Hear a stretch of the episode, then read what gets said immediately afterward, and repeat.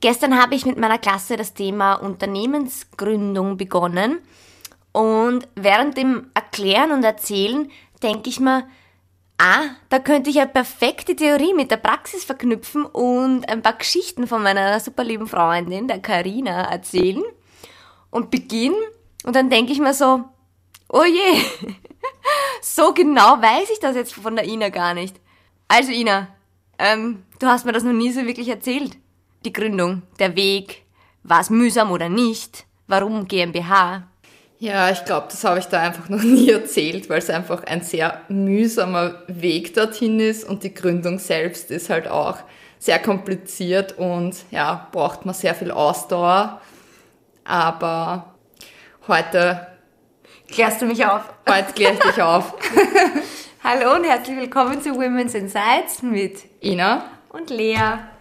Zum Einstieg ins Thema Unternehmensgründung beginne ich immer so, dass ich den Schülern sage, Leute, es sind zwei Sachen zu Beginn wichtig. Nämlich einerseits Gründungswille und andererseits die Unternehmensidee. Stimmt das? Was sagst du dazu? Erzähle ich Ihnen nicht kein Blödsinn? Ja, absolut, genau.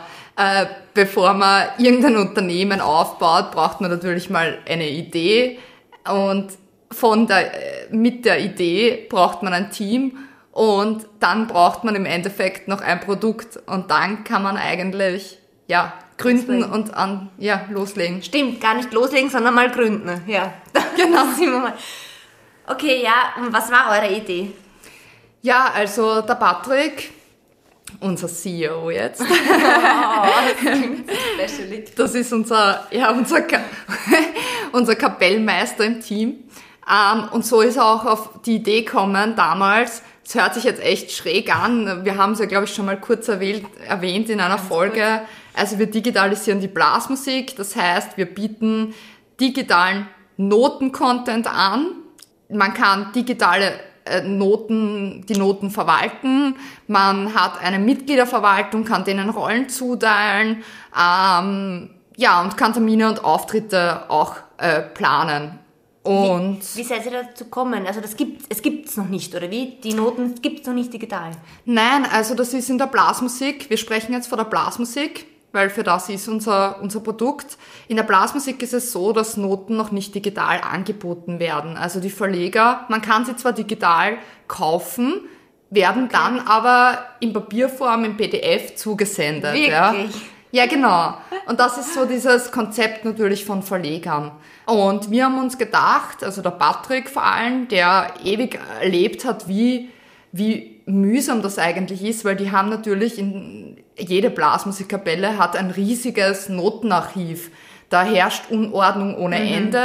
Natürlich gibt's auch Notenmissbrauch, sage ich mal, weil das wird kopiert, gescannt, mhm. was eigentlich jetzt nicht erlaubt ist, Vervielfältigen von Noten und wird dann weitergegeben natürlich. Macht mhm. man ja gern, ist ja einfach. Mhm. Zum Zweiten ist das mal ein Problem. Dann hat man natürlich mit dieser Blasmusikkapellen haben solche Marschbücher, nennt man das. Das mhm. sind so Notenbücher, die ans Instru am Instrument befestigt werden fürs Marschieren. Und da ist es so, die haben jetzt zum Beispiel drei, vier unterschiedliche solche Notenbücher und müssen dann immer mit vier Koffern daherkommen, weil sie aus dem Notenbuch ein paar Stücke brauchen und aus dem mhm. Notenbuch. Manchmal haben es während dem Marschieren sogar zwei Bücher eingesteckt. Also es ist mühsam und vor allem beim Marschieren müssen sie während dem Spielen das rausnehmen. Das nennt man Marschgabel. Das ist die, die Halterung für das Notenbuch okay. am Instrument müssen sie es rausnehmen, wenn sie ein neues Stück spielen, müssen umblättern, mhm. haben ja das Instrument und alles in der Hand, also unglaublich. Mhm. Und das ist eben das, was unser USP ist, wir haben ein Gesamtpaket. Das ist wirklich, wenn man sich so nachdenkt, alles gibt schon online, Spotify und so weiter, alle, jede Musik gibt's online, aber... Blasmusik ist da voll hinten nach, ja. Und wir haben uns auch gedacht, alles in Papierform, wir machen es gleich gescheit, wir machen ein Gesamtsystem, das heißt, wir bieten mal die digitale Notenverwaltung und den Content, alles an. Mhm. Und wir machen eine App für einen E-Reader, damit auch das digital am Instrument ist. Okay. Das heißt, ja, also wir verwenden E-Book-Reader Und da ist eine App von uns oben und Okay. da kann man das vorher zusammengestellte am PC, kann man synchronisieren aufs Gerät und dann kann man alle Noten offline verwenden, in allen Stimmen. Das heißt, euer Produkt ist die Software. Die Software grundsätzlich. Der E-Reader ist natürlich bei uns Mittel zum Zweck, weil es einfach das Gesamtpaket ist. Und ja, zusätzlich haben wir auch eigene Marschgabeln natürlich zum Befestigen. Ich glaube, da sind wir jetzt eh schon ziemlich im Thema. Genau. Also eure Idee war Digital Digitalisierung der Blasmusik. Ganz genau, das ist unsere, ist unsere Vision gewesen damals und wir haben dann überlegt, ja, jetzt haben wir eine Idee und wie setzen wir das jetzt um? Und wie heißt's? Marschpads. Okay, sehr cool. Und wie war dann der Weg der Umsetzung? Was ist dann weitergegangen? Wie, wie ist jetzt weiter vorgegangen? Ja, also ich habe eben damals den Patrick dann kennengelernt. Wir haben gesagt, okay, wir schließen uns zusammen. Er hat dann noch einen Studienkollegen mit reingeholt, also wir waren zu dritt.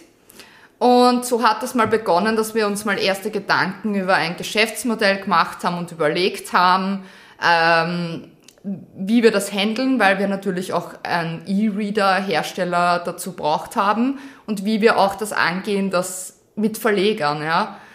Und ja, da haben wir dann schon erste Kontakte, sage ich mal, zu Verlegern aufgebaut und waren eigentlich auch in Kontakt mit einer großen E-Reader-Herstellerfirma. Ähm, Kurz noch, Entschuldigung zur Unterbrechung. Also ihr habt die Idee gehabt und habt dann gesagt, okay, das, das wird die Welt revolutionieren sozusagen und das, äh, das wollt ihr jetzt weiter, dem wollt ihr weiter nachgehen und dann habt ihr sich wirklich einfach mal so als Projekt quasi hingesetzt Genau. und habt Verleger angerufen. Genau, also na, wir haben, äh, wir haben, genau richtig, wir haben, da waren wir noch weit entfernt von, wir können uns irgendwas bezahlen. Also das war wirklich rein auf freiwilliger Basis, ohne zu wissen, ob die Umsetzung überhaupt möglich ist. Und deswegen sage ich ja, man muss dann auch ein bisschen abtasten, gibt es überhaupt Verleger, die das dann mit dir machen, weil ohne Verleger wird es nicht funktionieren. Und gibt es überhaupt einen E-Reader-Hersteller, der das mit dir macht, weil du darfst eine eigene App nicht auf irgendeinen E-Reader aufspielen, weil es ein geschlossenes System ist. Das heißt, du Aha. brauchst die Zustimmung. Das ist Okay. nicht wie beim Tablet mit irgendeiner mobilen App, sondern das ist ein bisschen anders. Okay. Und einen E-Reader haben wir aus dem Grund, weil der nicht spiegelt in der Sonne, weil er wasserfest ist, weil er sehr leicht ist. Ähm, Okay, da habt ihr schon was überlegt. genau, da haben wir uns auf jeden Fall was überlegt dabei, genau. Ähm, dass das den Kriterien, ja, Entspricht. entspricht, genau. Und dann haben wir langsam angefangen, da mal zum Abtesten und haben auch an ersten Startup-Wettbewerben teilgenommen, um mal zu schauen, wie kommt das eigentlich Oh. so extern bei Ja. Leuten, die da Know-how damit haben, an. Mhm, cool. Und wie war da die Reaktion? Also am Anfang, wir hatten da mal einen ganz, ganz ersten Prototypen. Das hat aber, haben wir noch extern irgendwo anfertigen lassen von, ja, das war auch von der FH Wiener Neustadt, die, wie heißt's, Fotec, ja. Ja. Ähm, genau.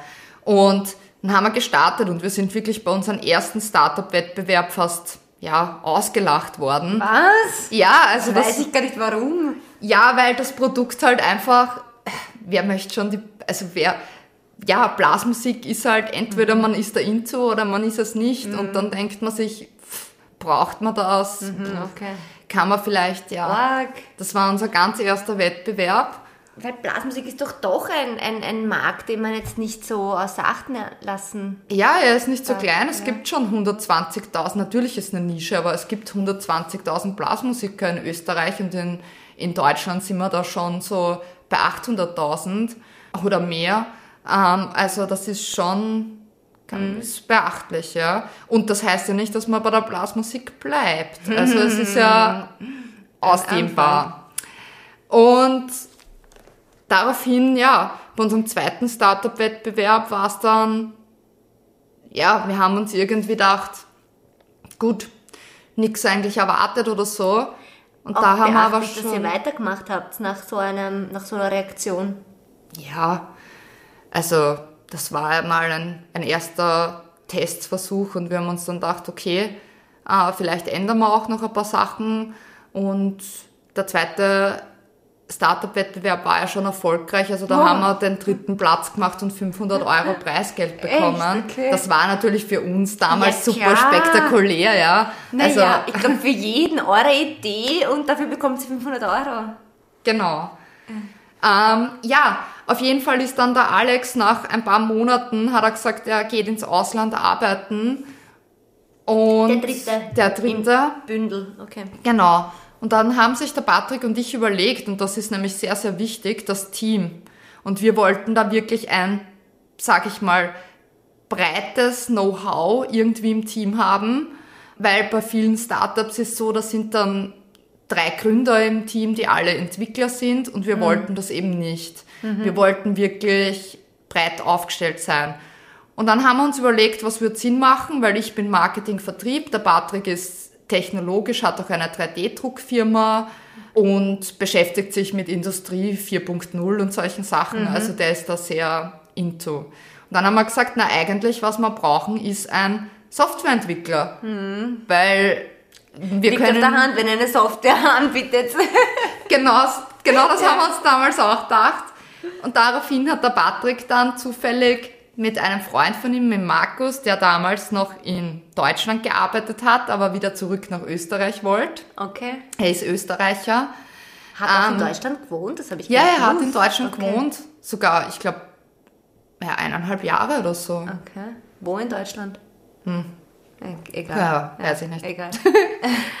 Aber ja, und die haben damals bei einer Firma gemeinsam gearbeitet und ich habe ihn dann kennengelernt, er war dann zu Besuch in Österreich und es hat sofort passt und er war into und er wollte gerade eben sich selbstständig machen mit einer IT-Firma und somit hat das eigentlich sehr gut passt, dass er gesagt hat, ich will, will bei euch auch mitmachen Cool. und ich habe die Kapazitäten und ja. Und somit haben wir dann den Markus dazu gekriegt. Und dann ist es eigentlich erst so richtig spannend worden, weil dann haben wir natürlich unser Produkt weiterentwickeln können. Und ganz wichtig war, ja, dieses Accelerator-Programm vom Startup Center. Was ist das? Die FH Wiener Neustadt hat ein Startup Center. Da kann man für alle Mitarbeiter, Studenten, Alumnis, kann man dort hingehen mit einer Idee Okay. und kann dort sich von, also an etlichen Workshops sich bewerben zum allerersten. Die besten Ideen werden dann aufgenommen. Wie viele, weißt du das? Circa? Es waren immer so, ja, so sieben, acht. Okay.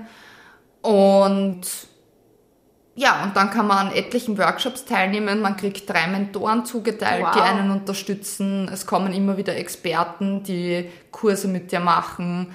Und Ist ja. das kostenlos oder müsst ihr da was zahlen? Nein, es ist kostenlos und geht circa ein Jahr. Okay, cool. Und da haben wir uns entschieden, dann als ersten Schritt da mal teilzunehmen und eben gewisse Sachen auch mit Experten und so zu besprechen, weil man ist mit so vielen Sachen konfrontiert, wenn man ein Unternehmen gründen möchte. Ja, da kommt so viel auf dich zu, Businessplan und Geschäftsmodell und äh, auch Steuern und Ja, woran man alles gar nicht Mögliche. denkt, oder? Einfach, Ja. du hast eine Idee und plötzlich pff, bist du überladen mit sämtlichen Themen. Okay. Ja, das ist wirklich. Ja, und wir haben dann in dem einen Jahr wirklich viel geschafft. Ähm, wir haben dann echt unser Produkt so weit weiterentwickelt, dass wir dann mal ja, einen gescheiten Prototypen hatten. Also wirklich, den man auch präsentieren kann, Verlegern. Und wir haben auch mit dem größten und ältesten Blasmusikverlag in Österreich, mit dem Clement Verlag, äh, Gespräche geführt. Okay. Und die haben gesagt, ja, es waren schon viele bei ihnen, die solche Digitalisierungsideen gehabt Oh, haben, aber keiner hat ihnen so ein Produkt wie wir präsentiert. Und aus dem Grund möchten sie uns die Chance geben, dass sie, Geil. dass eine Kooperation zustande kommt. Und das waren dann schon wichtige Sachen für uns. Das so, ist, hat alles ein Jahr dauert. Das war ein Prozess in diesem Jahr, in diesem Programm.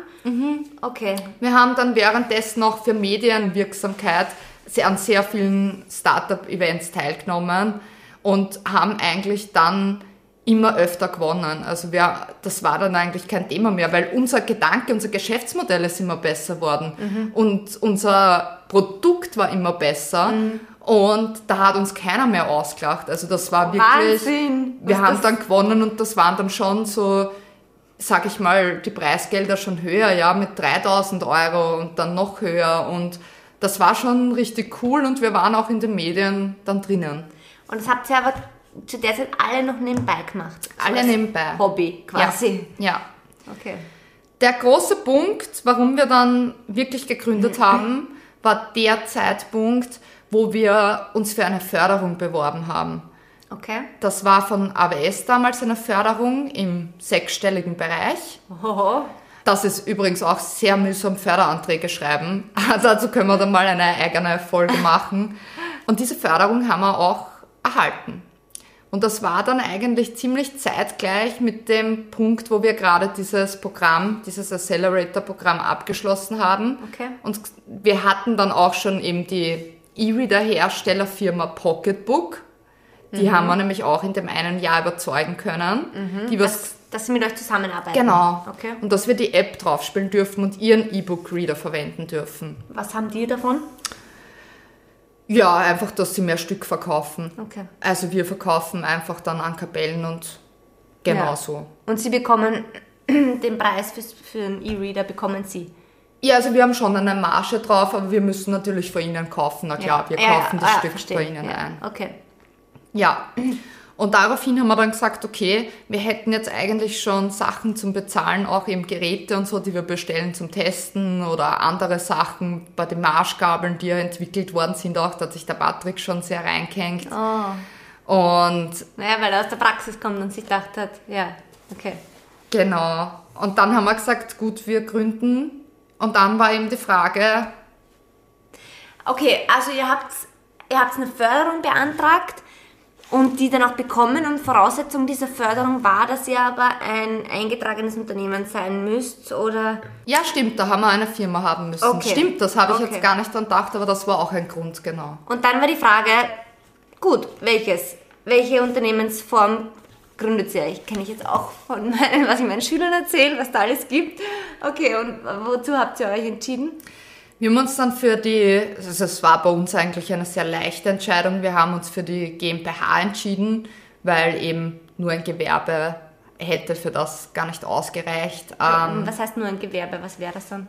also einfach nur ein Einzelunternehmen. Okay. Ähm, bei der OG, es ist so, wir hatten natürlich schon im Sinne, das ist ja bei Startups jetzt schon meistens so, dass man irgendwie vorhat, natürlich mal Investoren an Bord zu holen.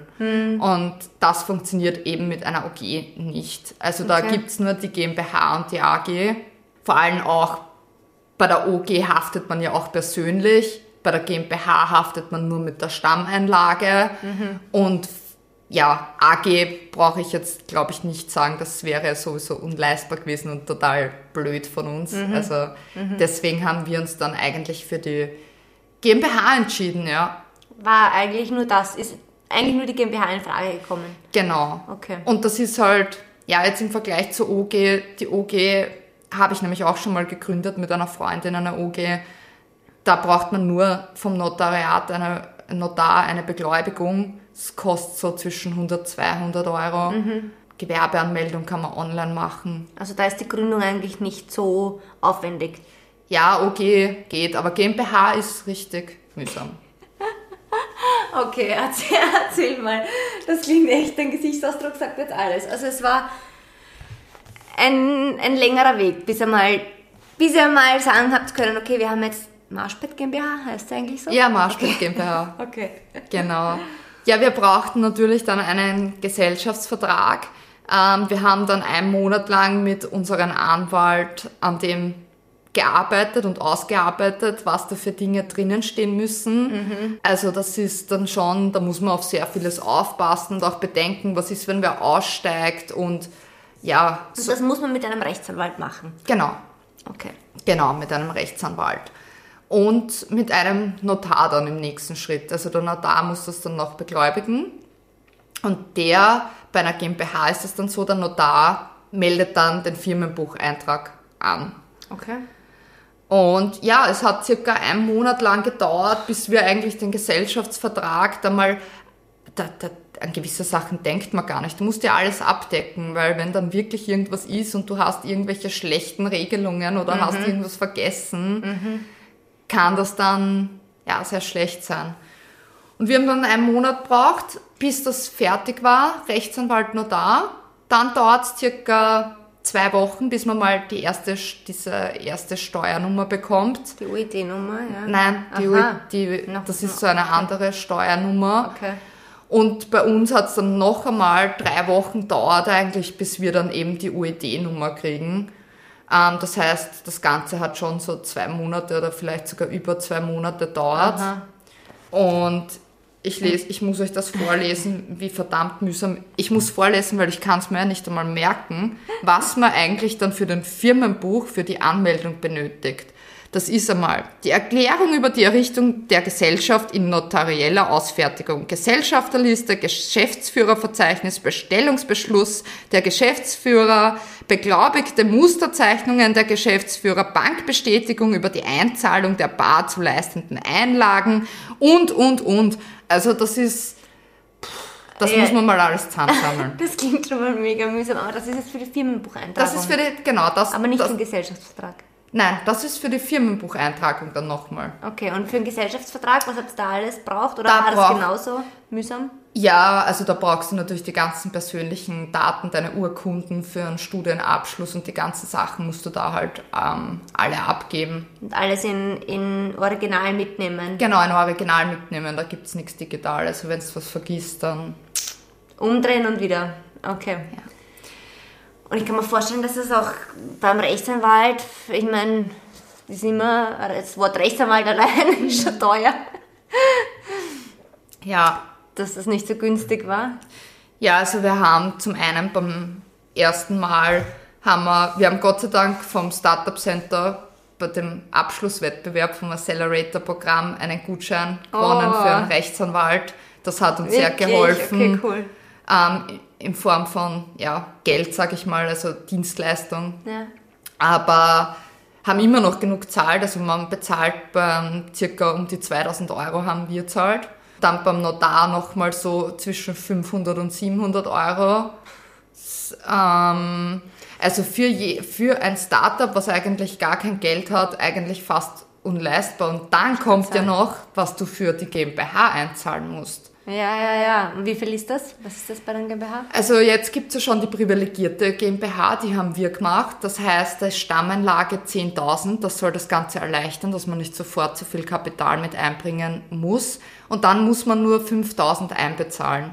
Du musst aber innerhalb der 10 Jahre, musst du 17.500 einbezahlen. Das heißt, das ist genau die Hälfte von der Stammanlage einer GmbH.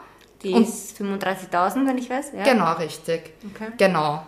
Und ja, haften tust du aber immer mit der Stammanlage. Also wenn du jetzt, auch wenn du 17.500 einbezahlt hast, haftest du immer mit 35.000 und darum sagt man auch, man sollte das schon aufzahlen. Ja, stimmt, wenn man sich das anhört. 35.000 musst du mal einlegen und dann hast du aber noch, dann würde sich jeder gerne die Rechtsanwaltskosten ersparen und Ja. auch die Zeitkosten, denke ich mal mal, oder? Die, Ja. ja, es ist, und vor allem das zweite Mal dann, wie wir dann, wir haben nämlich auch schon einen Investor bei uns im Boot. ähm, und dann mussten wir natürlich den Gesellschaftsvertrag anpassen Okay. und einen Syndikatsvertrag erstellen. Ein Syndikatsvertrag ist eben, ja, da schreibt man Sachen rein, die jetzt nicht an die Öffentlichkeit gelangen sollen, irgendwelche Regelungen intern. Der Gesellschaftsvertrag ist für alle öffentlich zugänglich. Okay. So, da haben wir dann schon mehr bezahlt. Also da haben wir dann schon um die 6000 Euro bezahlt. Nur für den? Na, Gesamt Ge- dann? Anpassung, Gesellschaftsvertrag und Syndikatsvertrag. Okay. Also das war dann schon 6000 Euro und dann eben, wie gesagt, haben wir, haben wir aufzahlen müssen. Also unser Investor wollte, dass wir gleich auf 35.000 aufzahlen. Ja. Hat jetzt, glaube ich, nicht wirklich irgendwelche Gründe jetzt so gehabt. Also das, normal braucht man nur 17,5, aber wir haben es gemacht. Ähm, das heißt, wir haben auch noch Geld nachlegen müssen, ja. Und es ist unfassbar, eigentlich hat man kein Geld und eigentlich, also du bist aufgeschmissen, wenn du nichts zusammengespart hast oder keine F- Familie hast, die dich da finanziell unterstützt, wie willst du das machen? Es ist eigentlich echt heftig. Du hast eine Idee, eine Idee, die wirklich gut ist, die es noch nicht gibt und dann könnte es an diesen ganzen Labalien, Formalitäten halt scheitern, ja. Ja. Org, das denkt man sich gar nicht, weil bei diesem, das Startup, der Name allein klingt so sexy und dann sieht man die ganzen Sendungen und was da aber dahinter steckt. es ist, es ist mühsam. Ich habe mich damals auch gefragt, wieso kann man das nicht einfach digital gründen? Mhm. Also, jetzt da halt einiges da sparen und wahrscheinlich kostenmäßig dann einfach auch, weil, ja, Sicher. also- und aber auch die Wege. Allein dieses, ich bin, ich sollte jetzt durch meinen neuen Job, okay, habe ich mal eine Dokumentenmappe angelegt, aber ich bin so ein Mensch, der alles irgendwo hat, leider. Ja. Ja, so war das. Also sehr mühsam. Und im Vergleich zu anderen Gesellschaft, also zu anderen äh, Rechtsformen, ich habe ja auch schon mal nur ein Gewerbe angemeldet. Ähm, das ist easy, wie gesagt, das geht online, das ist kein Thema. Dann eine OG eben angemeldet, wo du eben, ja, wir haben damals das Gewerbe ummelden müssen zu einem reglementierten Gewerbe, weil es in die Form von Unternehmensberatung reingefallen ist. Okay. Da braucht man dann auch so einen Befähigungsnachweis, dass du ein Studium äh, gemacht hast in diesem Fachbereich und dass du auch schon als das gearbeitet hast, also Erfahrung damit hast, damit die, also es kann nicht jeder, jeder Was das eh machen, gut ist. genau. Und ja, haben dann eben nur den Notar gebraucht. Aber GmbH ist halt wirklich viel mehr Geld, viel aufwendiger für den Unterlagen, ja. Aber positiv dann, weil nachdem würde man sich jetzt denken, okay, warum gründet dann irgendwer eine GmbH, wenn das so mühsam ist? Aber das Positive ist, dass ihr nur mit eurer Einlage haftet, oder? Genau, ja, die, die GmbH, genau, die Ja. GmbH haftet m- mit der Einlage, ja. Und für euch war auch nur, ist auch nur das in Frage gekommen wegen den potenziellen Investoren, die da einsteigen. Genau, richtig, genau. Okay. Ja, spannend, spannend. Okay, und das ist alles erst der Gründungsweg gewesen, bis ihr dann endlich jetzt Marschbett GmbH wart. Genau, so war das, ja. Und das war übrigens 2019, wo wir gegründet haben, im August 2019. Aber es ist schön, wenn man es dann mal hat, ja. Das glaube ich, eine Idee, die dann wirklich Ja, zu einem Unternehmen worden ist. cool. Ja, ich glaube, das war mal der erste Step. Da gibt es noch viele weitere äh, Geschichten, wie ist dann weitergegangen, aber das ist Eine neue Folge wert. genau. Bis dahin. Tschüss. Baba.